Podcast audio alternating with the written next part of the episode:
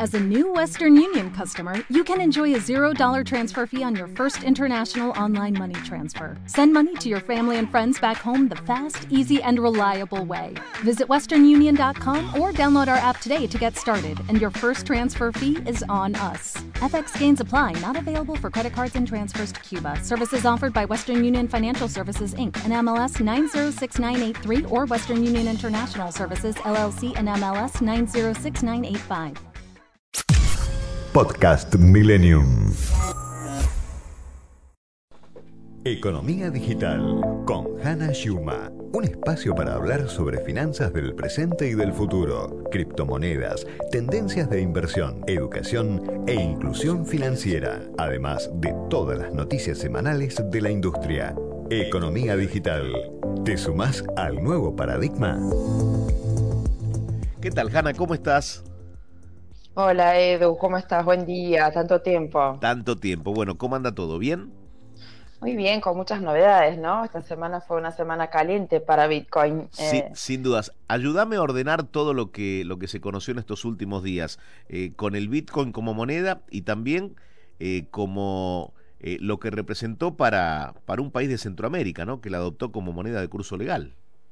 Exacto, Edu. Este martes, 7 de septiembre, finalmente se aprobó y se puso en marcha la ley Bitcoin de El Salvador, un pequeño país de Centroamérica que la verdad tiene una población que prácticamente no tiene acceso a Internet.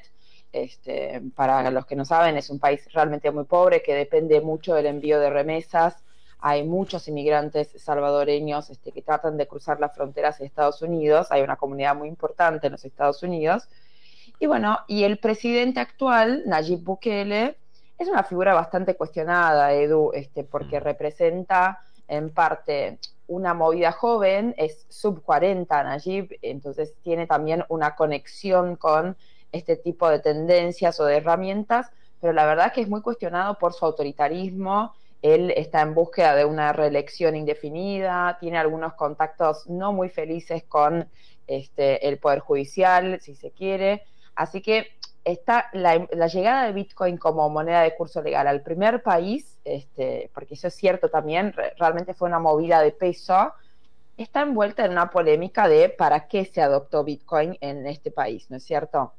Mm. Hay cuestiones con la economía de El Salvador, que es una economía muy pequeña, que realmente, como te decía, depende mucho del envío de remesas este, de los inmigrantes que se van a vivir afuera, lo cual en realidad las criptomonedas facilitan ese tipo de envío de remesas para el país, pero la verdad es que es un país con una economía muy chiquita, muy pobre, en donde las personas no tienen acceso a bajarse una, aplica una, app en el celular para empezar a transaccionar con Bitcoin. Entonces, digamos que se aceleró un proceso en un país que no tenía todavía quizás las condiciones de base este, para empezar a operar este, con Bitcoin. Incluso algunos estudios en El Salvador indican que la mayoría de la población ni siquiera sabe lo que es, ¿no? Entonces, este, imagínate la situación, Edu, eh, un, un, país pobre con una población analfabeta digitalmente, eh, que no tiene acceso a Internet, de golpe un día vos le decís que Bitcoin ahora se acepta como moneda legal. Es una forma de dolarizar, si se quiere, la economía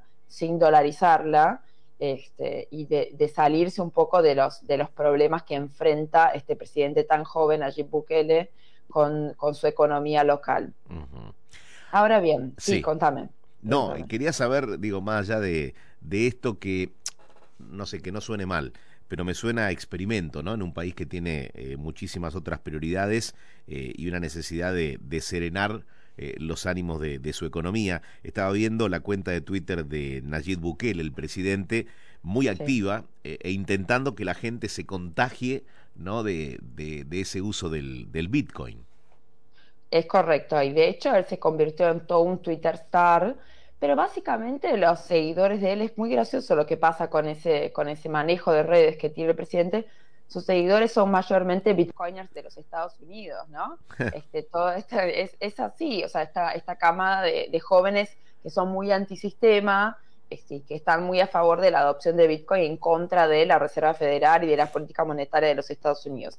A ver, yo, por supuesto, a mí me interesa muchísimo el mundo de las criptomonedas, entonces no puedo ser 100% crítica porque me parece que tiene algunos temas interesantes. Por ejemplo, si efectivamente se va a desarrollar una industria alrededor de la adopción de Bitcoin en ese país, eso puede ser una fuente de ingresos y una fuente de empleo también, ¿no es cierto?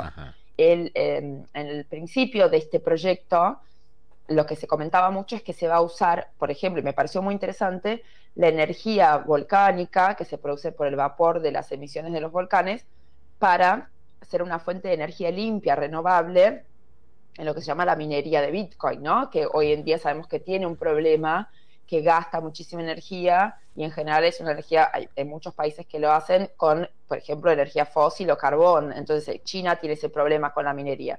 Entonces el, el presidente de El Salvador mencionó la posibilidad de desarrollar toda una industria energética renovable alrededor de la minería de Bitcoin. Si eso efectivamente se puede llevar a cabo, si El Salvador atrae las inversiones porque no las dispone, ¿no? Tiene que atraer capital este, inversor de afuera. Si puede atraer ese capital, ahí se genera una industria interesante que puede generar bastante empleo y un empleo, este, digamos, de calidad, ¿no es cierto? Hay que capacitar a muchísima gente también, entonces podría venir de la mano este, de la capacitación, de la formación de muchísimos programadores este, para poder desarrollar las, apps y toda la infraestructura alrededor del uso de Bitcoin en ese país. Incluso es más, te comento, para que este desarrollo fuera posible, El Salvador tuvo que crear su propia billetera que le llamaron Chivo, Chivo Wallet, como el animal, este, que es un símbolo del país, y la desarrollaron en tiempo récord. O sea, eso es un desarrollo local, por supuesto estuvo apoyado por este talento de afuera, pero eh, también hay, hay una posibilidad de generar un espacio de capacitación y formación en programadores para toda esta industria que se supone se va a construir alrededor de eso. Ese es un aspecto positivo, digamos, de la movida. Y eh, ojalá nosotros podamos acompañar en los próximos años que eso tenga un impacto positivo en la economía del Salvador, que realmente lo necesita. Eh, pero te quería comentar un último, eh, una última característica de esta movida, que es que por primera vez un banco central de un país compra, en vez de comprar dólares como compra el nuestro o varios otros países, que es como la divisa en la cual nosotros nos apoyamos, para hacer nuestro comercio internacional, eh, etcétera, sí. compró bitcoins. Entonces el Banco Central de Salvador es el primer banco central del mundo en tener una reserva en esa, en esa divisa. Y ahora la podemos llamar divisa, efectivamente, en vez de solo moneda digital, porque cuando un país, cualquier país, adopta eh, una moneda digital o una moneda de cualquier tipo como moneda de curso legal, se transforma en una, en una divisa. Entonces, eso tiene impacto este, en el comercio internacional de monedas, vos sabés, Edu, que hay un, comercio, hay un mercado de transacción de monedas en donde uno compra, vende euros, compra, vende dólares, etcétera. Bueno, a partir de hoy Bitcoin va a tener de alguna manera la misma situación o la misma condición que cualquier otra divisa que se puede comprar y vender en los mercados apropiados para eso. Hay que ver qué impacto impositivo eso tiene. Probablemente en Estados Unidos, cuando la reconozca, eh, cuando reconozca este movimiento El Salvador, la compra-venta de Bitcoin va a, impactar, va a tener un tratamiento impositivo distinto, se va a tener que dar el mismo que se le da a la compra-venta de cualquier otra moneda de curso legal. Así que eso va a ser interesante. En los próximos meses vamos a ver cómo se desarrolla todo ese tema, lo vamos a acompañar de cerca. Muy bien, completísimo. Hanna, muchísimas gracias, como siempre. Gracias, Edu. Hasta la semana que viene. Chao. Podcast Millennium.